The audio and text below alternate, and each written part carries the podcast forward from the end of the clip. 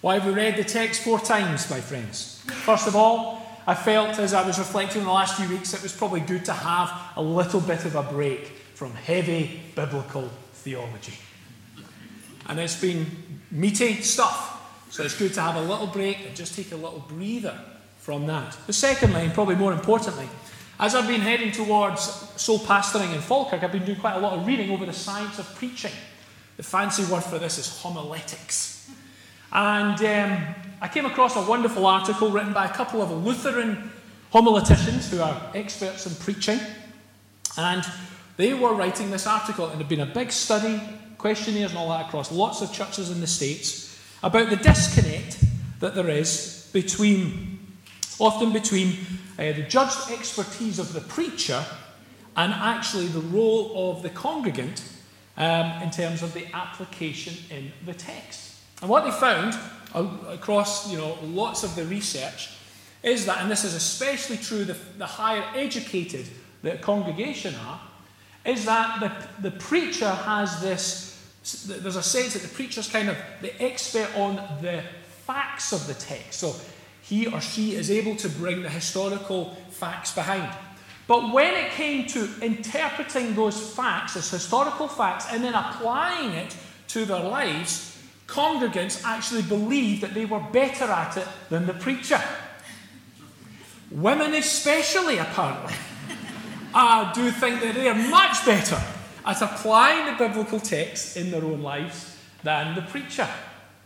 And what was interesting about this article was, was if there was a basically a disagreement. So if I said something as the preacher and you disagreed with it, under no circumstances would you adopt my interpretation and application, but you would actually go, no, no, I know better than this, and I will walk away and do it my way. So I was reading this and I was thinking, actually, wouldn't it just be wonderful to have a sermon where I place the complete onus on you today to interpret and apply the text in your own lives? Instead of me coming up with clever ideas, instead of me coming up with new ways of understanding the text and how you can apply it, I just want us to sit in the text and for us today to make, give you some time to sit and say, Lord, how can I possibly apply this? And it becomes especially pertinent when you're dealing with a text that is primarily commandments, prohibitions, and imperatives. It's just telling you what to do and what not to do. So why should I reinterpret the text? It's right there, black and white, and I'm going to give you guys the wonderful opportunity to go away and to say, right, this is what I'm going to do to apply this text. Because at the end of the day, friends, if we never do, what's the point? What's the point? If we just sit there and our heads get big with knowledge, but we never do, what is the point? So, I want to give us that opportunity this morning. But before that, let's just have a little bit of background just to help us have a little bit more understanding of the text. I'll unpack the facts because apparently that research suggests the preacher kind of knows the facts a little bit. I'll pretend I do. So, we've had a wonderful time working through Romans, as you know. We've been working through it over the year. We went through chapters 1 to 8, and now we've picked up at chapter 9 onwards over the last uh, number of weeks. And what Paul has done is he's painted a wonderful picture of the scope and the effectiveness of the gospel through the four S's. The four S's found in chapters 1 through 11 sin, salvation, sanctification, and sovereignty. And in chapter 12, starting with what Fiona preached on last week, he moves his attention to a fifth S serving. And it becomes much more ethical and less doctrinal. And so it's really full of commands, full of imperatives. It's basically straightforward, practical advice. But as Fiona reminded us last week, when you have a therefore, as you do in 12.1, we have to remember that the do's, the commands, the imperatives are very much connected to the deep theology and the deep biblical truths that have gone before. And so Paul is basically saying, in light of this wonderful gospel, in light of the fact that the Gentiles have been grafted into the gospel, in light of the fact that actually God has not finished with his own original people, the Jews, that all Israel will be saved, that there is some future uh, bringing in of the Jews that's still to happen, in light of all that, we are to rejoice We are to be glad, and this should then reflect in the way that we go out into the world and we behave. Now, unlike last week's passage, which was a lot of it was to do with certain amounts of gifting, and of course, gifting, the biblical teaching of gifting is certain gifts are for some people and other gifts are for other people. You may get some gifts, you may not get other gifts, and other people may have gifts that you don't have. And that's how the body of Christ works, and that's how there's a complementarity to the body of Christ. But when we come to today's passage, it is very clear. The imperatives, the commands, the prohibitions are for all of us. Every single one of us. There is no, you know, oh, I, I don't think this necessarily applies to me. These are, these are commands that apply to each and every one of us. And so Paul has written this passage with a certain tone, of course. And the tone is a tone of command. And it's quite an interesting thing because we know that Paul didn't plant the church in Rome. We know, well, as far as we know, Paul didn't actually go to Rome until the, towards the end of his life. And yet, at the same time, when we go to chapter 16, the, part, the whole chapter is a list of people that Paul knows. So, how does that work? So, there's every chance, obviously, that somebody, you know, people that he's got to know along his journeys have ended up in Rome. These might be the people who have planted the church, we don't know. It possibly was people at Pentecost in Acts chapter 2, because there was people from Rome there. Maybe they went back and planted the church. Maybe it was the Apostle Peter, as Roman Catholicism holds, who planted the church in Rome. We just, we're not quite sure, but what we do know is Paul seems to know people in the Roman church. However, as far as we're aware, he's never actually been there. And so it seems as though he uses apostolic authority in the tone of his commands when he's giving them these advice, uh, these, these commands and these imperatives. And so let's turn our attention to the passage this morning. David, if we can go on to the next slide, please. And we're just going to take some time to go through, as I said, each one and what I want to really encourage us to do this morning is actually to take seriously the fact that these are commands to do. So that we don't just leave here and forget about it, walk out here, well, that was nice, oh, it's good to see that there. But actually, that we go away and we plan to do something based on these imperatives. We heard last week from our African brothers and sisters about their intercessory practice. And it was so nice that they didn't stand up and give us a theology of intercession. They shared stories with how they intercede. And then Andrew gave some practical advice on how to become better intercessors too. And that's ultimately what preaching is about. It's to help and encourage and facilitate people to go out and to do. So we'd love to do that this morning. So let's have a look at the, let's split this, this passage up. First, 9 through to 11, which I've titled Love is a verb. So love is action. And when we behave towards people as though we actually really do love them, I don't know about your experience, but my experience has been that your, your feelings then come into alignment. That actually, if you make that decision of the will that you're going to love someone, right, and you then enact upon it, and you seek to put them first, etc., then your feelings come into alignment and you're able to grow in love. These verses are very much for everyone and they're to be read over and over again. Commentators refer to the passage as being reminiscent of the Sermon on the Mount. There is mutual love, there is sympathy, there is honour for those in the church, and there is love and forgiveness for those both inside and outside the church. And then Paul talks about keeping your spiritual fervour, the same, the same exact same phrase that Luke uses in Acts um, 18 when he's talking about Apollos. Apollos, who was someone who preached with a lot of fervour.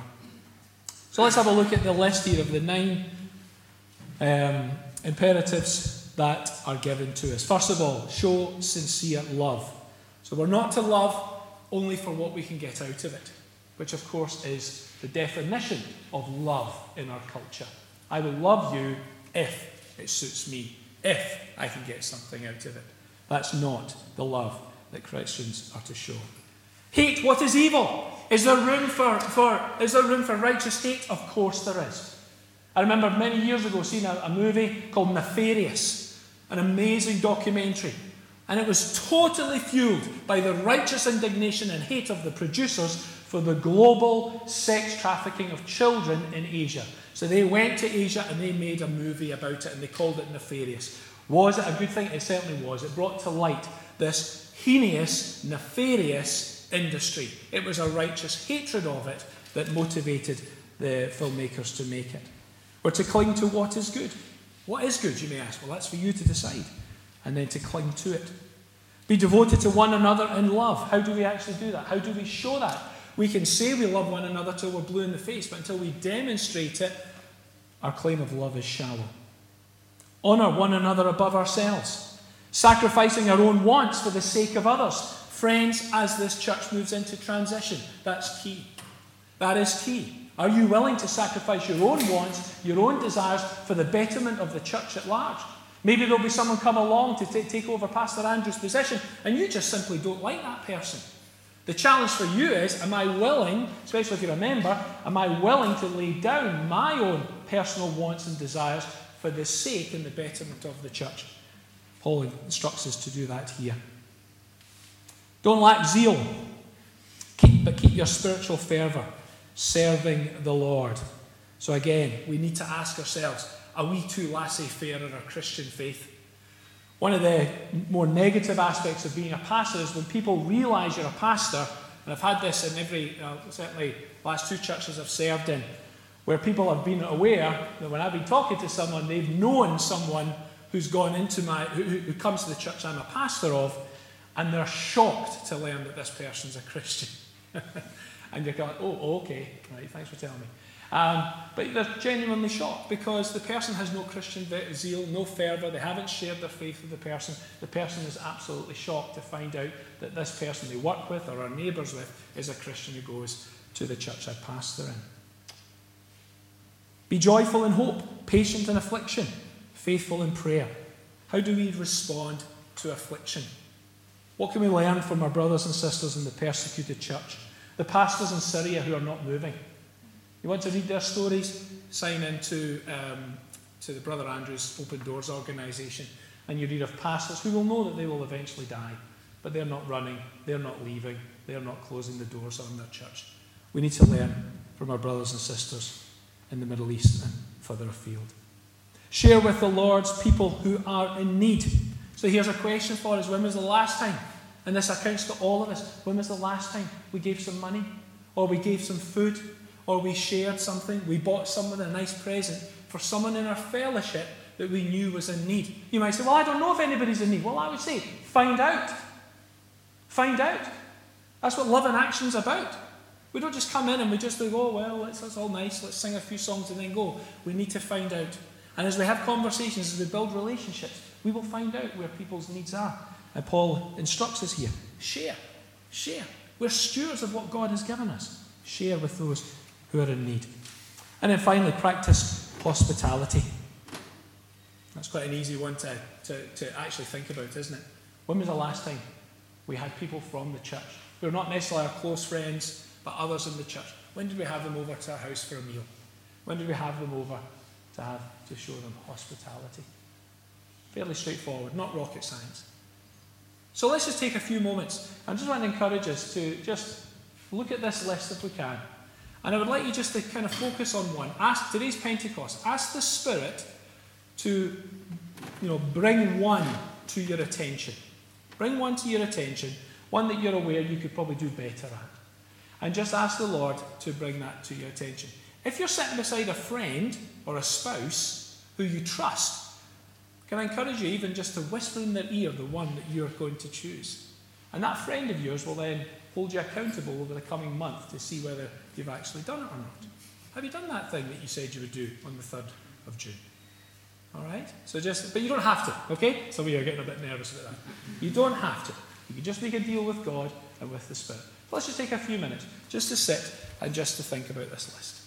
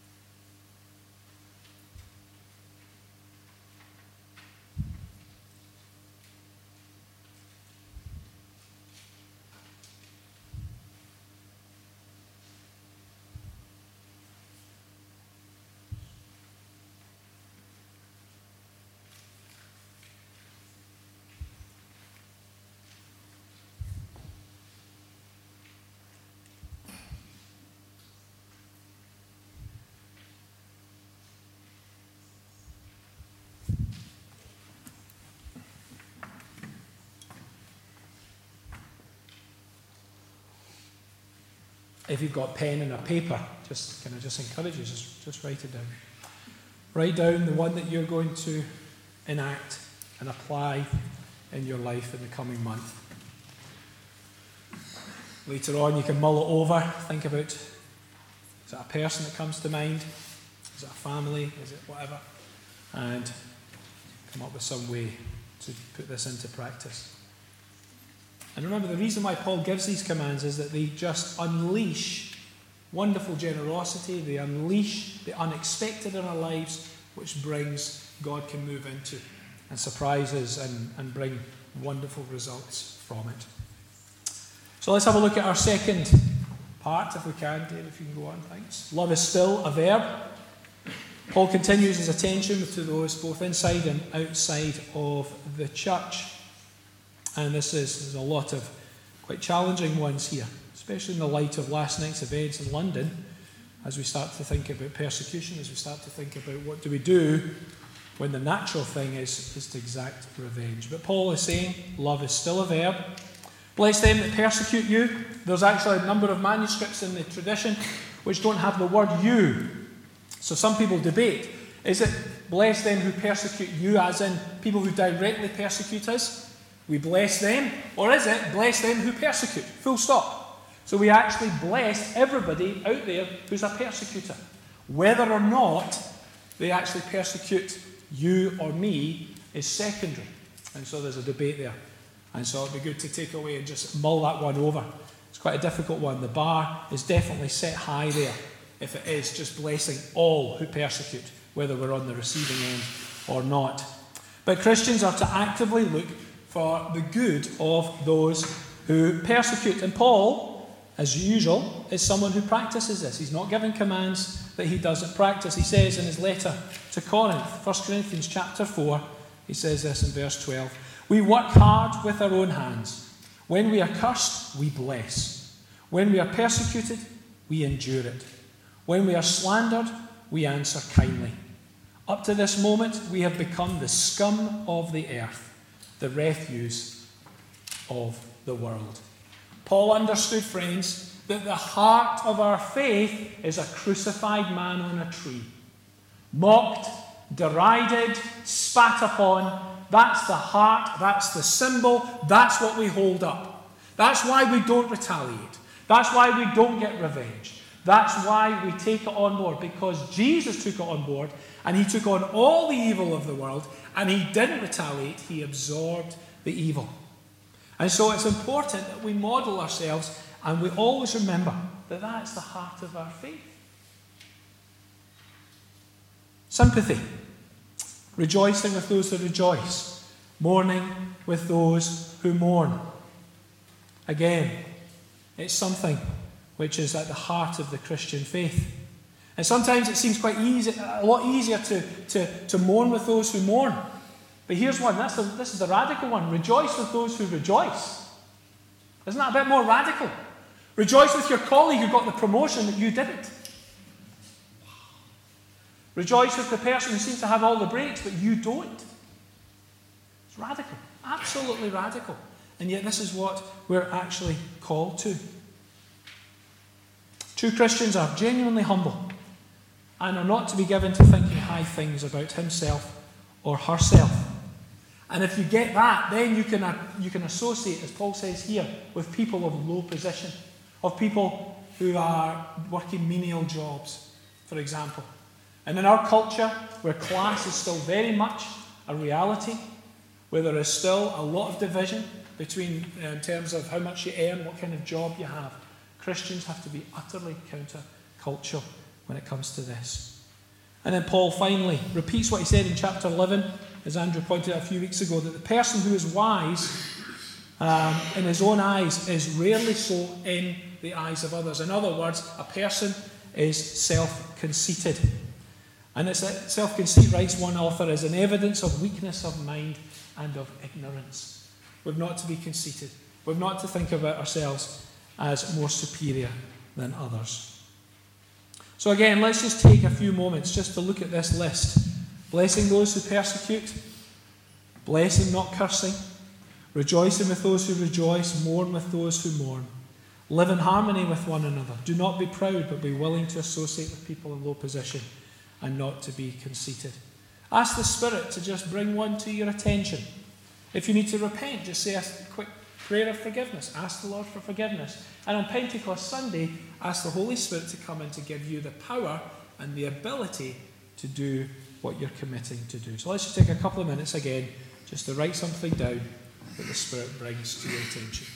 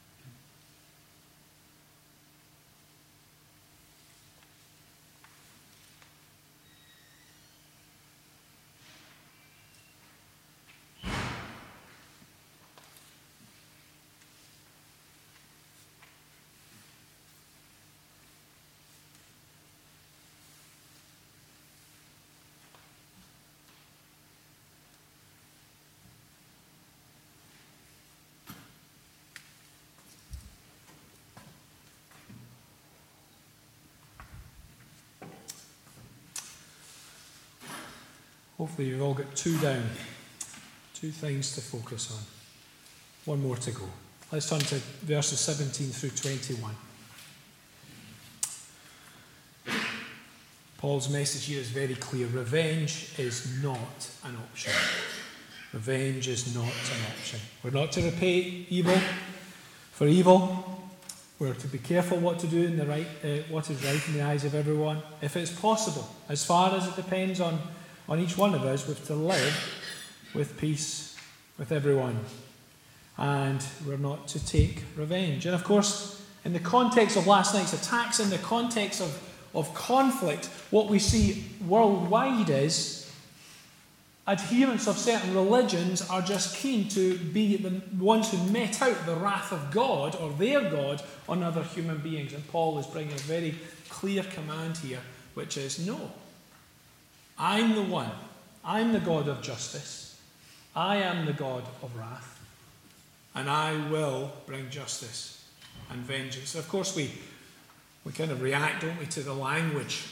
But as we discovered in Romans chapter 1, way back when we discovered, we talked about the wrath of God, it's a very clear understanding in the New, te- in the new Covenant, which is not God proactively getting the stick out and beating, but He's just turning away, turning His back, handing them over to the natural consequences of their behaviour. And that's what God means by his wrath and by his vengeance. And it's basically saying, just let things go. Now, there is a balance, of course. Are we suggesting that we should never fight for justice? Of course not. Paul will address that next week in, in Romans 13. There is a judiciary system, it should be there, and there are people who you know, need to have the, the full force of justice. As the Prison Fellowship founder Charles Colson used to write, when he visited guys in death row who had committed heinous crimes but become Christians, the moment they became Christians, they were aware of their forgiveness and then they went forward and they said, I committed that crime, and by the end of the week they were executed. There was still justice, and they knew there had to be justice, but they went to the death penalty with a smile on their face because they knew they were going to be with Jesus. So there is still a need for justice. But it is ultimately God who is to do that or to mete it out. And in, con- in complete paradox, instead of us meting out justice to our enemies, we are actually to treat them by giving them food if they're hungry, by giving them water if they're thirsty, so that we heap burning coals on their head. Some people have argued where this phrase comes from. It's from Proverbs 25. Does it mean treat your enemy kinder, thereby increasing his or her guilt and judgment and giving you a better reward? Or is it from an Egyptian proverb about the criminal carrying a pan of burning charcoal on his head as an act of penitence? Some people argue that.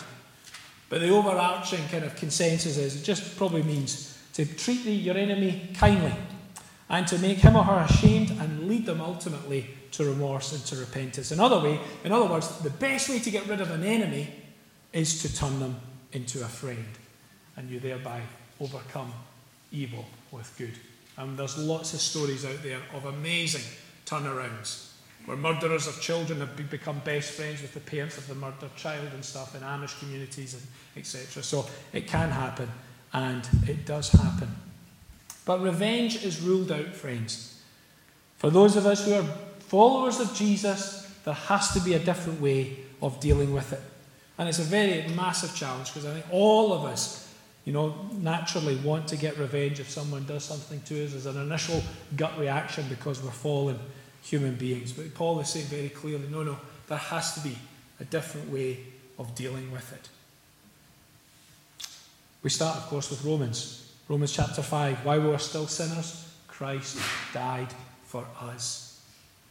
Christ didn't wait for us to say sorry and then he died for us. He died for us first. He died first and then we received the forgiveness and then we were able to repent.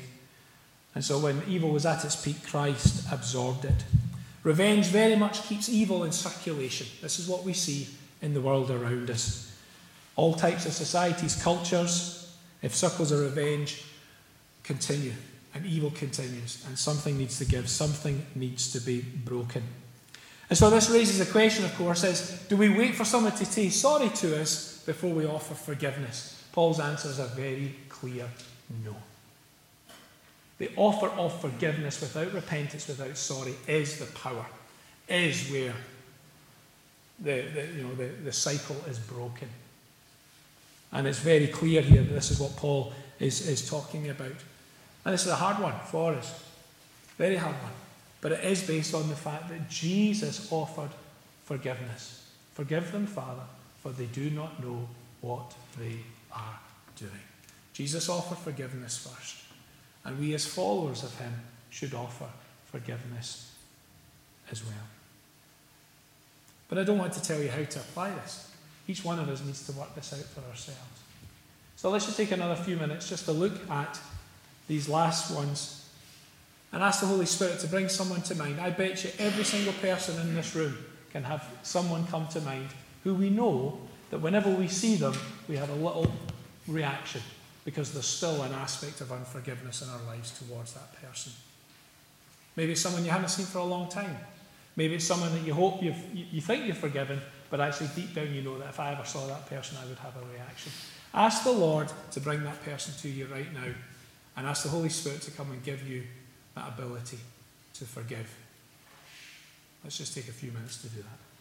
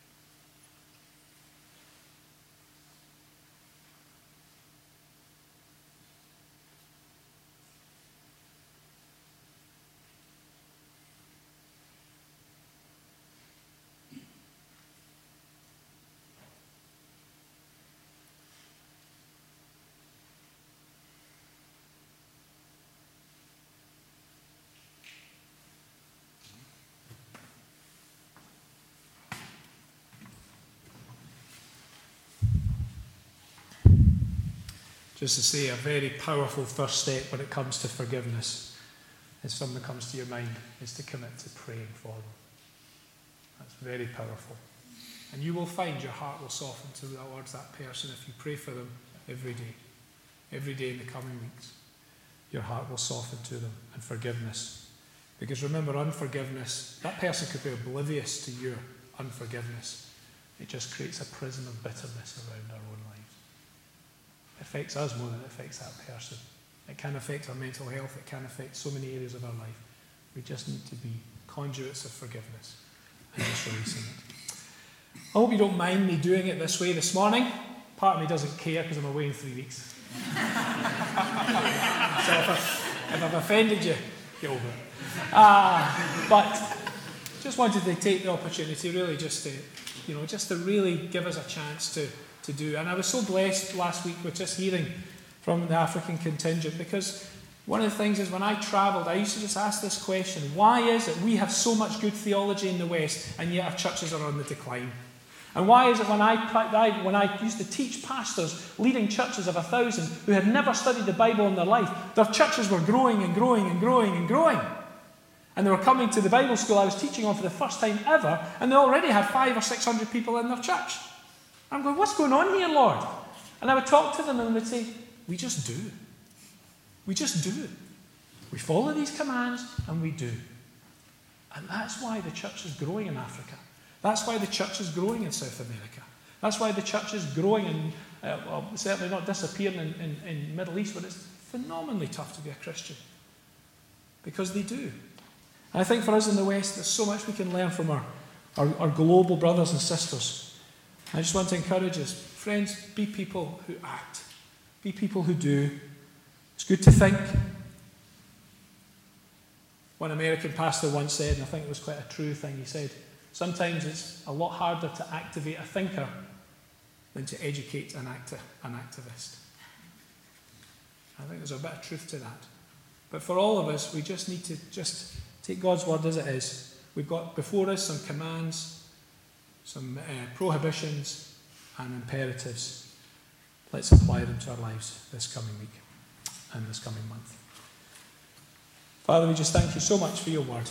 And as Steve and the band come up, help us, Lord, just to take this opportunity in this moment, just now, to respond to your written text. We're so grateful that we have it in a language that we can understand. So often, Lord, we just take that for granted.